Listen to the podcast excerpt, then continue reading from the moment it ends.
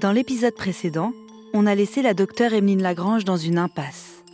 La neurologue et son équipe ne peuvent toujours pas expliquer cette concentration de patients atteints de la maladie de Charcot dans un hameau de montagne où tous les malades se connaissent et ont l'habitude de se fréquenter. Malgré tous les prélèvements, toutes les analyses effectuées, l'énigme médicale du village de Montchavin reste pour le moment insoluble.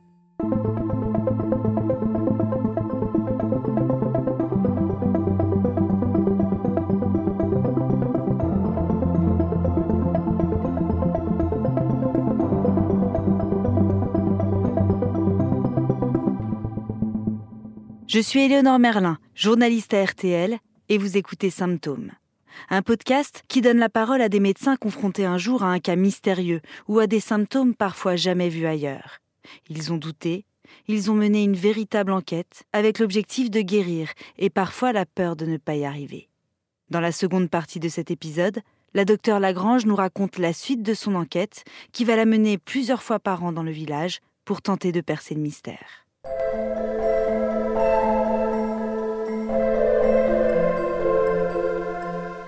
William Camus avait été très alertant dès le début en disant il faut collecter le maximum de données avant que les personnes décèdent. Il faut essayer maintenant de, de faire une espèce de banque de données des habitudes de vie, etc. Et donc on a créé avec l'équipe de William Camus un questionnaire qui était assez ciblé, qui comporte une quinzaine de pages. Hein. Qu'est-ce que vous mangez? Combien de fois par jour? Quels sont vos aliments cibles? Qu'est-ce que vous n'aimez pas Qu'est-ce que vous utilisez comme produits phytosanitaires euh, Il y avait plein de questions sur les pesticides, beaucoup de choses sur l'activité physique, combien Est-ce que vous fumez Est-ce que vous avez des traumatismes crâniens enfants Est-ce qu'il y avait des maladies dans vos familles, etc. Et puis une partie qui était de l'entretien semi-dirigé, un peu ouvert, où on avait dit aux, personnes malades, on leur avait dit voilà, essayez de faire remplir le questionnaire par quelqu'un de votre famille comparez-vous et regardez ce qui, d'après vous, vous différencie de quelqu'un qui a à peu près votre âge, qui habite au même endroit que vous. Et puis on a fait ça aussi pour d'autres maladies à côté, pour essayer de voir en quoi les patients sclérose latérale amyotrophique étaient différents ou pas. Et on avait d'emblée, on s'était posé beaucoup de questions sur les endroits de lieux de vie avant d'être malade. On avait demandé aux personnes de recenser leurs dix lieux d'habitation dans le passé avant d'être déclarés comme malades. J'ai des boîtes et des boîtes et des boîtes de questionnaires qui sont encore en version papier. J'ai des enregistrements aussi de, patients du, village. Et c'est vrai que à la lecture de ça, et on, essayait de voir qu'est-ce qui pouvait bien avoir de commun. La première chose qui était très surprenante, c'est que finalement, le conjoint a un mode de vie qui est très différent de la personne qui est malade finalement, euh, les, gens, ils habitent ensemble, mais ils mangent pas du tout la même chose, ils n'ont pas les mêmes activités de loisirs, ni les mêmes activités physiques. Ça, c'était assez surprenant. Après, les patients du hameau, ils étaient assez différents dans les habitudes de vie par rapport aux autres patients SLA, parce qu'ils avaient trois habitudes de vie qui sortaient vraiment, qui étaient donc, ils mangeaient du gibier, ils ramassaient des pissenlits, et ils mangeaient des champignons. Et dans les champignons, on avait collecté quel type de champignons, à chaque fois qu'il y avait une habitude alimentaire, on demandait de cibler à peu près le, volume. Combien vous en mangez à l'année, au mois, etc. Et après, des habitudes de vie, alors qui sont décrites dans certaines littératures comme des facteurs de risque pour la maladie, qui sont l'activité sportive intense, le fait de, faire du ski, d'être bûcheron, euh, d'être moniteur de ski, d'être agriculteur, ils avaient le même niveau d'activité physique que les autres gens qui vivent en région, en région de montagne. Donc ça, ça les différenciait pas. Voilà. Donc on avait cette base de données qui était là, qu'on avait commencé un peu à regarder avec William Camus sans trop savoir quoi en faire. La neurologue et son confrère ouvrent un chantier titanesque. Ils font remplir aux habitants du village et à leurs proches des questionnaires très précis sur leurs habitudes de vie. Ils épluchent toutes leurs réponses et dégagent trois points communs aux malades la consommation de pissenlits, de champignons et de gibier. Mais c'est encore insuffisant pour comprendre ce qui se passe dans le village. La docteure Emeline Lagrange a l'intuition qu'elle doit persévérer dans cette voie. Et pour mieux connaître les comportements des habitants du village, elle contacte Gilles Bar. Lui aussi est atteint de la maladie de Charcot. Il a créé une association pour faire avancer la recherche. Avec une incroyable énergie, il va livrer une aide précieuse à la neurologue. Je téléphone à ce monsieur que je trouve sur internet euh, par les pages jaunes, qui a une association qui s'appelle La Longue Route. Et donc j'appelle monsieur Houbar chez lui, un peu comme ça, en lui disant voilà, je suis neurologue à Grenoble, je viens de lire le journal, je vous explique pourquoi je vous téléphone. Et donc j'ai raconté mon, mon inquiétude à Gilles Houbar, qui m'a dit, bah, en effet, moi aussi je suis inquiet, j'ai une association de patients. Il m'a dit, écoutez, moi je vais mettre mon association à votre service et je vais vous aider. Alors c'est vrai que euh, Monsieur Houbar, il a été très moteur parce que il avait un énorme réseau d'amis. Par le biais de son association, lui, il a pu identifier d'autres personnes qui, habitaient juste à côté ou qui avaient déménagé du village aussi parce qu'elles étaient malades et que comme c'est une maladie qui paralyse, c'est très difficile de rester vive dans un hameau de montagne où les pentes sont raides quand on peut plus se déplacer autrement qu'en fauteuil. Donc Monsieur Houbar, il nous a aidé à faire entre guillemets une veille sanitaire.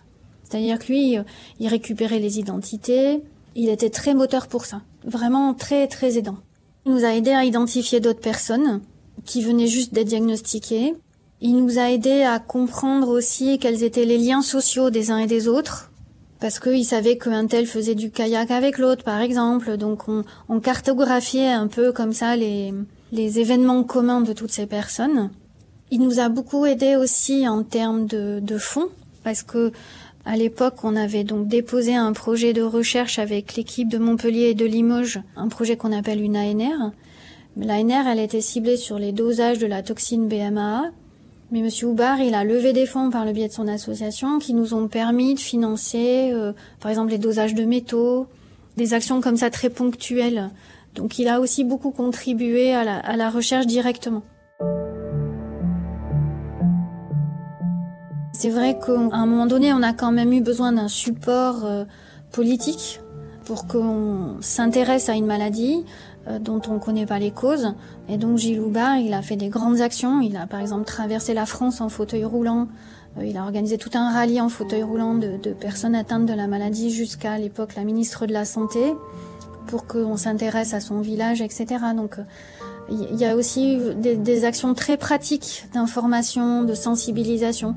Et puis c'est par son association aussi qu'on revenait pour dire bon ben voilà, on a avancé, on en est là et on n'a rien trouvé.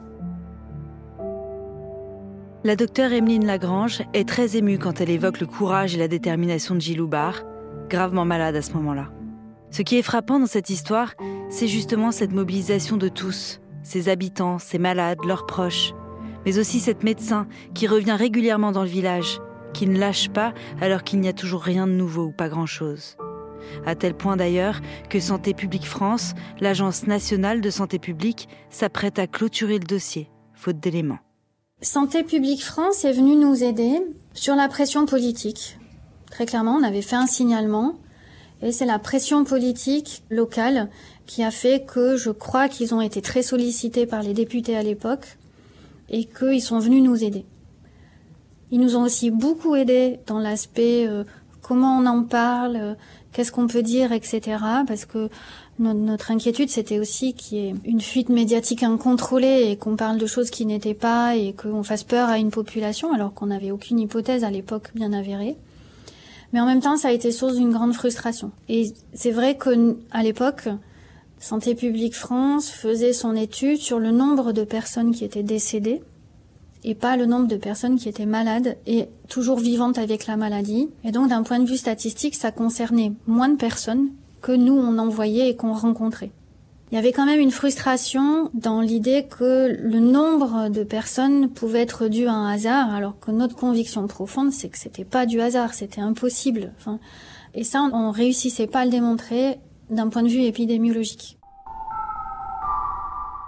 Alors ils ont clôturé le dossier parce que pour eux, ça s'arrêtait pour une raison toute simple aussi, hein, c'est qu'à l'époque, dans toute la littérature médicale et scientifique, à part l'île de Guam, il n'y avait aucune cause environnementale étayée. Et que pour eux, c'était très difficile de continuer à aller vers euh, des tests d'hypothèses qui allaient sortir peut-être une fois tous les deux ans, etc. Donc ça, ça justifiait que ça s'arrête à un moment donné, avec en même temps une équipe qui nous, qui nous avait dit, nous on est là, continue à nous alerter tous les ans. Donc tous les ans, chaque fois que j'avais des nouveaux cas, enfin tous les ans, j'avais mon mail euh, habituel et traditionnel pour dire voilà, il y a tant de personnes cette année, euh, on continue de regarder, de chercher. Mais c'est vrai que ce qui était surtout très frustrant, c'était l'idée que c'était finalement rassurant. Voilà. Ça restait dans l'idée que potentiellement d'un point de vue mathématique, c'était encore du hasard, aléatoire, et que donc on pouvait être rassuré. Mon inquiétude à moi, l'inquiétude du professeur Camus, l'inquiétude du docteur Foucault, elle, restait très maximale. On n'a jamais été rassuré en fait. Jamais. Entre 1990 et 2013, il y a eu 11 cas de maladie de Charcot dans ce village. Comment être rassuré? Alors que, pour rappel, cette maladie touche environ 4 à 6 personnes sur 100 000 La docteure Lagrange et son confrère William Camus vont alors chercher à contacter le professeur Spencer, un éminent toxicologue américain. C'est lui qui a découvert l'origine d'un cluster de sclérose latérale amyotrophique sur l'île de Guam dans le Pacifique. Justement, il vient en congrès en France, il faut absolument le rencontrer c'est William Camus qui va y aller. En fait, je trouve qu'à ce moment-là, je suis bloquée à l'hôpital. Donc, euh, on prépare le topo ensemble avec William Camus. Et on s'était dit que finalement, il fallait qu'on puisse rencontrer les experts qui avaient investigué sur l'île de Guam. On s'était dit qu'il y a quand même une équipe internationale experte américaine qui a investigué. On a la chance, euh, ils sont toujours en activité.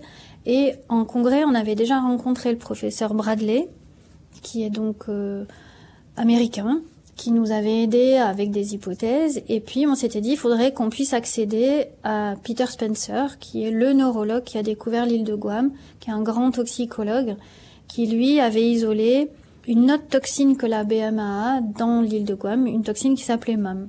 Et Peter Spencer est en France sur un congrès de neurologie environnementale à Strasbourg. Et donc on prépare le topo ensemble avec William Camus qui donc euh, va présenter là devant Peter Spencer le, topo étape par étape. Et Peter Spencer est d'emblée très intéressé parce que dans les trois items, il y a l'item champignon. Et c'est la première chose qu'il va dire à William Camus. Il lui dit, moi j'ai été appelé dans le Michigan. Il y a aussi un isolat de patients dans le Michigan. Ils mangent des champignons particuliers, des morilles. Est-ce que vous avez notion de ça ou pas?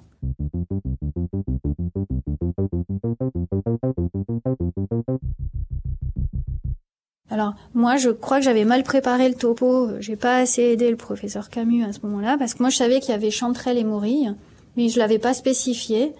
Et donc finalement euh, William Camus a dit bah on, va faire une visio avec Emeline les trois ensemble et on a démarré comme ça le partenariat avec Peter Spencer. Alors on fait la visio avec Peter Spencer, c'est très impressionnant parce que c'est bah, c'est le nom qu'on lit dans les livres de médecine, hein, euh, surtout quand on est neurologue. Donc c'est très impressionnant d'avoir Peter Spencer en visio qui explique qu'il est très intéressé et lui il dit d'emblée euh, c'est un, un deuxième Guam, il faut pas lâcher, euh, il faut rester comme il dit focus là-dessus, il faut pas renoncer. Alors on n'était pas parti pour renoncer mais on n'avait plus d'idées. Il est très intéressé de suite et il dit bah moi je viens en France. Et donc on l'a je crois au mois d'avril, il a dit bah j'arrive en juillet.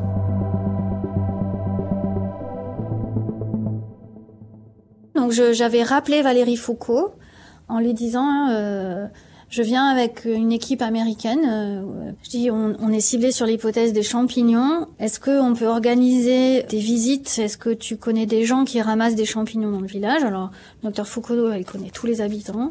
Donc, euh, elle nous met en contact avec un monsieur qui est un grand ramasseur. Et puis, quatre familles qui sont des ramasseurs, autres. Et on organise avec elle et donc Gilles Loubard une réunion euh, plénière dans le village, dans, la salle des fêtes du village, avec euh, la mairie qui nous a aidés, où on va euh, faire une présentation un peu globale, et puis on va proposer à tous ceux qui veulent d'être interviewés individuellement. Et on a comme ça auditionné, je crois, une soixantaine de personnes avec Peter Spencer, donc qui, qui ne parle pas français, hein, moi je faisais l'interprète. Et on était euh, voilà dans des entretiens euh, assez libres, pas du tout dirigés pour pas donner de fausses réponses, dans l'idée de comprendre euh, quels champignons, comment les champignons étaient identifiés, quel type de champignons, quel mode de cuisson, et est-ce que les gens étaient différents entre eux ou pas sur le ramassage, la cueillette et la cuisson des champignons. Alors là, c'est déjà euh, assez surprenant parce qu'en fait, il y a des gens qui, mangent des morilles et il y a des gens qui n'en mangent pas. Et puis, il y a de suite quelque chose qui sort assez vite, c'est que dans le village, il y a des gens qui cuisent les morilles dans les règles de l'art et il y a des gens qui le font pas du tout. Alors la morille, c'est un champignon qui peut être toxique chez certaines personnes. Et un des facteurs de la toxicité, c'est le fait de, ne pas cuire le champignon bien, c'est-à-dire qu'il faut normalement le cuire pendant au moins 45 minutes, jeter l'eau de cuisson, et puis recuire le champignon.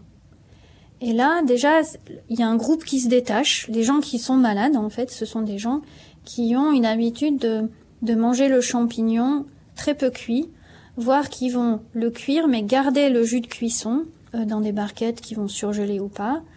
Et euh, ça, ça se détache très très vite. L'autre chose qui se détache très vite, c'est que les, le groupe des patients, ce sont des très forts consommateurs de champignons. Alors ça, on l'avait dans les interrogatoires. Et on avait aussi dans les interrogatoires le fait que la moitié d'entre eux, à peu près, avaient déjà fait des intoxications aiguës. Là, on, on, est vraiment un peu au début de l'hypothèse champignon et on se pose la question avec euh, Peter Spencer de savoir quelle va être la toxine dans ces morilles puisque la toxine dans la morille, elle n'est pas identifiée. On ne sait pas l'individualiser. Je dois dire, à l'époque, on n'avait pas de suspicion. On était vraiment dans l'idée que c'était la toxine des morilles, qui, chez certaines personnes, pouvait déclencher, peut-être parce qu'une consommation ultra régulière. Vous avez sans doute déjà mangé des morilles. C'est un champignon plutôt répandu et parfaitement comestible. Pourtant, il est toxique s'il est consommé cru ou pas assez cuit et peut causer des troubles neurologiques et digestifs qui disparaissent assez vite en général.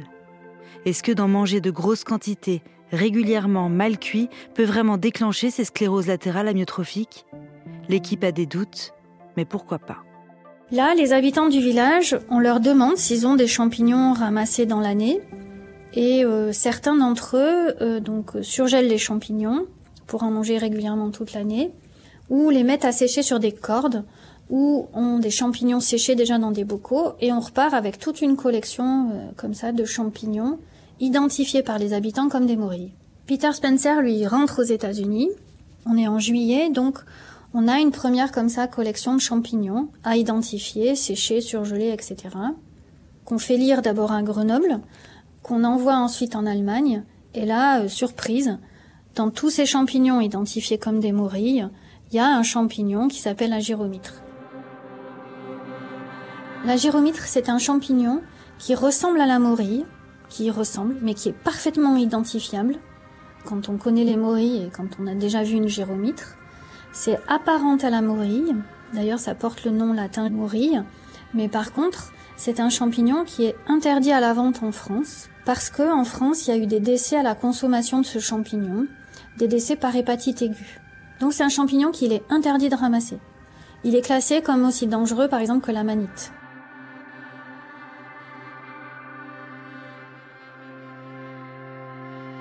On découvre de la gyromitre dans une corde qui vient d'une des familles où les gens ont été malades. Il y a des bocaux qui datent, euh, ça se conserve longtemps, donc il y a des bocaux qui datent d'il y a dix ans, euh, il y a des barquettes surgelées aussi de plusieurs années en arrière, et on découvre la gyromitre là-dedans. C'est pas quelque chose qu'on trouve dans les bocaux de gens qui sont en bonne santé. La toxine qui est dans ce champignon, la gyromitre, elle est identifiée, elle est connue, elle a été identifiée d'ailleurs à Montpellier par le professeur Andari. Elle s'appelle hydrazine, et elle est similaire à la toxine que Peter Spencer avait identifiée dans l'île de Guam. Il y a un lien. On a quelque chose en commun. Enfin une piste qui semble donner quelque chose, un élément concret. Dans ces champignons, on trouve l'hydrazine, la même toxine qui avait déjà été rendue responsable des scléroses latérales amyotrophiques sur l'île de Guam. En France, les gyromitres sont interdites à la vente depuis un décret de 1991. Depuis les années 60, on connaît leur toxicité, surtout quand ces champignons sont peu cuits. Ils peuvent entraîner vertiges, troubles digestifs, voire endommager le foie et les reins. Mais alors pourquoi les habitants en consomment? Est-ce qu'ils les confondent avec les morilles qui leur ressemblent tant?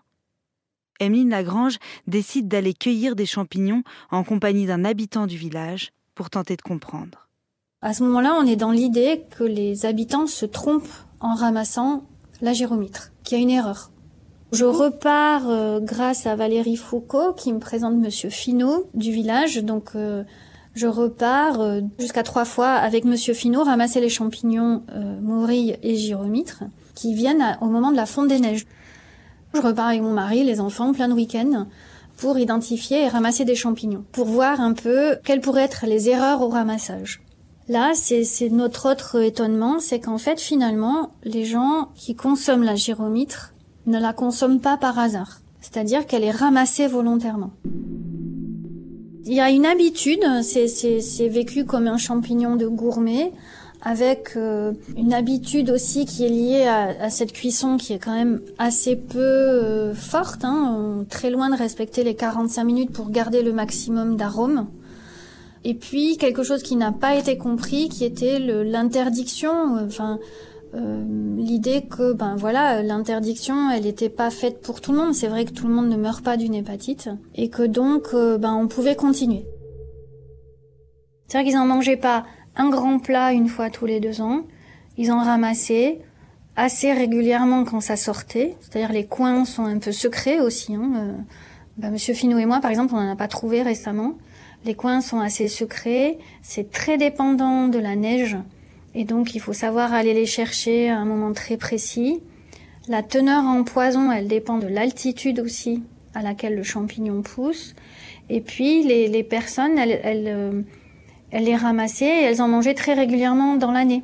C'était pas une consommation euh, festive sur un événement unique à l'année. Donc et on pense que c'est cette consommation très régulière, hein, filée euh, à l'année, mais sur des années longues et grenées comme ça, qui est responsable de la maladie, oui. À ce moment-là, ça, ça sortait très clairement dans la différence entre les personnes qui avaient été malades et celles qui ne l'étaient pas. Et en tous les cas, ça, ça sort très clairement, c'est-à-dire qu'aucun des conjoints n'a jamais mangé de la gyromitre. Certaines familles, d'ailleurs, euh, voilà, c'était très net, le conjoint empêchait même les enfants de manger ce fameux champignon. Je crois pas que les gens aient jamais été conscients du danger sur l'idée d'une maladie neurologique. L'idée que le foie pouvait supporter ou ne pas supporter, oui. Mais pas sur l'idée que ça pouvait rendre malade sur le long terme. Ça a été euh, très difficile quand on est revenu dans le village que j'ai appelé le docteur Valérie Foucault et que j'ai expliqué euh, ça a été très difficile même pour les familles de se dire que il y avait cette consommation de champignons, alors qui, restait très sociale. Hein, C'était les gens qui travaillaient ensemble. C'était pas forcément manger en famille. Ça expliquait pourquoi ces gens qui avaient aussi un métier en commun finalement et beaucoup de loisirs en commun étaient malades ensemble. C'est parce qu'ils avaient aussi cette pratique alimentaire ensemble. Il y a beaucoup de familles qui s'en sont voulues de n'avoir pas plus interdit que ça la consommation du champignon. Mais en même temps, voilà, c'est un champignon qui n'est pas interdit partout dans le monde. Hein, donc euh, il y a encore des pays chez qui c'est autorisé. L'enquête de la docteure Lagrange et de ses confrères mobilisés sur le dossier aura duré une dizaine d'années. Avoir trouvé, c'est enfin la récompense de tout cet acharnement. Leurs travaux sont publiés dans des revues médicales de référence. Pourtant, la neurologue reste très modeste. Elle aurait aimé faire plus et surtout plus vite. Le fait de comprendre, ça a été un immense soulagement au début.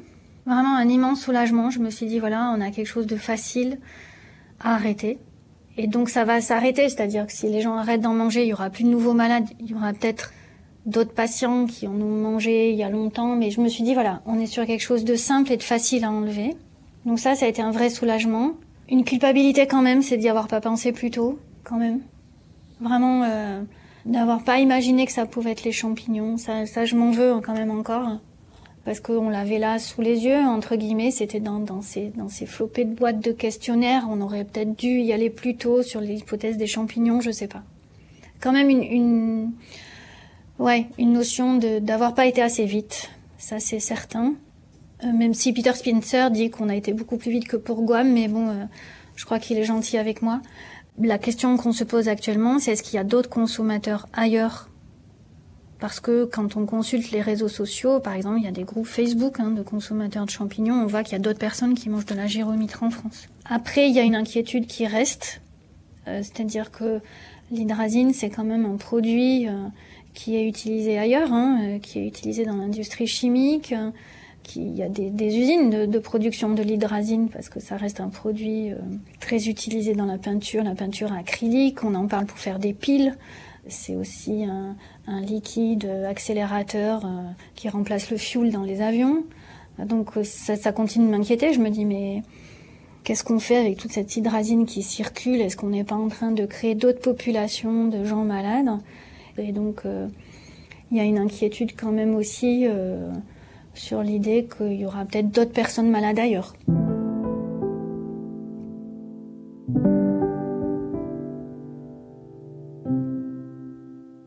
On est dans la phase un peu, un peu stimulante, euh, c'est-à-dire que l'article est sorti, euh, donc il a été publié. Du coup, on a été beaucoup contacté avec euh, le professeur Camus, le professeur Vernou, le professeur Spencer pour cette hypothèse-là. Et puis on a été contacté par d'autres collègues dans le monde, d'autres neurologues, par exemple en Italie, mais aussi en Finlande et au Danemark et aux États-Unis, de gens voilà qui sont malades de la sclérose latérale amyotrophique et qui surconsomment aussi la gyromitre. On est en train de créer du coup un réseau international de gens euh, qui veulent travailler euh, sur l'hypothèse toxine, toxine hydrazine et euh, sclérose latérale amyotrophique. Et c'est vrai que pour l'instant, on, est, je crois, que trois neurologues cliniciens en France à être très intéressés. Ouais. On n'est pas beaucoup encore. Il reste beaucoup à faire pour prouver le lien direct entre la consommation de ce champignon et la survenue de la maladie de Charcot. La recherche et les travaux se poursuivent. Mais au-delà de cet aspect scientifique, cette histoire a évidemment beaucoup marqué Emeline Lagrange. C'est clair que ça a beaucoup changé de choses. D'abord, les, patients, euh, les gens qui ont d'une certaine manière la chance de prendre en charge des patients sclérose latérale amyotrophique, je pense que on est quand même tous euh, très ébahis et admiratifs du courage de, ces patients. Et là, c'est ça que j'en retiens. Je retiens aussi cette générosité de, se dire, ben, je suis malade, mais je vais tout faire pour que d'autres ne le soient pas. Ça, c'est quelque chose de très particulier aussi, je trouve, à ces patients-là par rapport à d'autres maladies. Sur l'environnement, euh, oui, ça m'a. J'étais déjà très sensibilisée. Je, pense que ça, ça m'a confortée. Hein.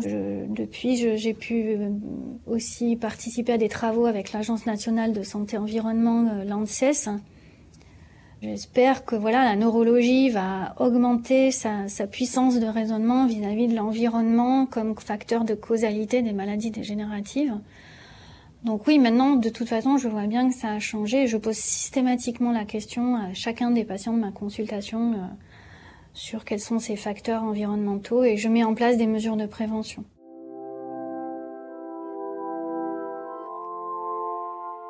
Le village, j'y repars et je vais y repartir de toute façon pour continuer à ramasser les champignons dans, dans la suite du projet qui devient européen et international.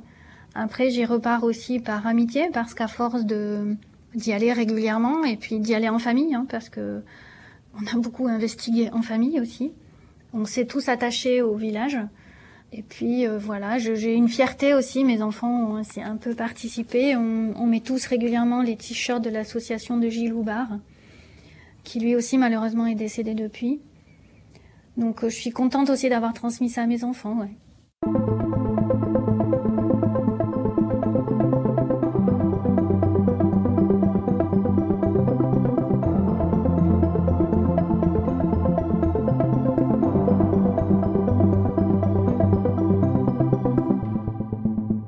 La sclérose latérale amyotrophique, ou maladie de Charcot, est une maladie rare avec 800 nouveaux cas diagnostiqués par an en France. Elle se déclare en général entre 50 et 70 ans et son pronostic est très sombre, avec une espérance de vie de 3 à 5 ans en moyenne. Le défi de la recherche aujourd'hui est évidemment de proposer un traitement et de comprendre ce qui déclenche la maladie. Ici, la cause a vraisemblablement été trouvée, la consommation de ce champignon, mais la plupart des cas restent inexpliqués. On sait juste que 5 à 10% des patients sont atteints d'une forme familiale, héréditaire. Pour réécouter cet épisode ou découvrir les précédents, rendez-vous sur l'application RTL, rtl.fr et toutes nos plateformes partenaires.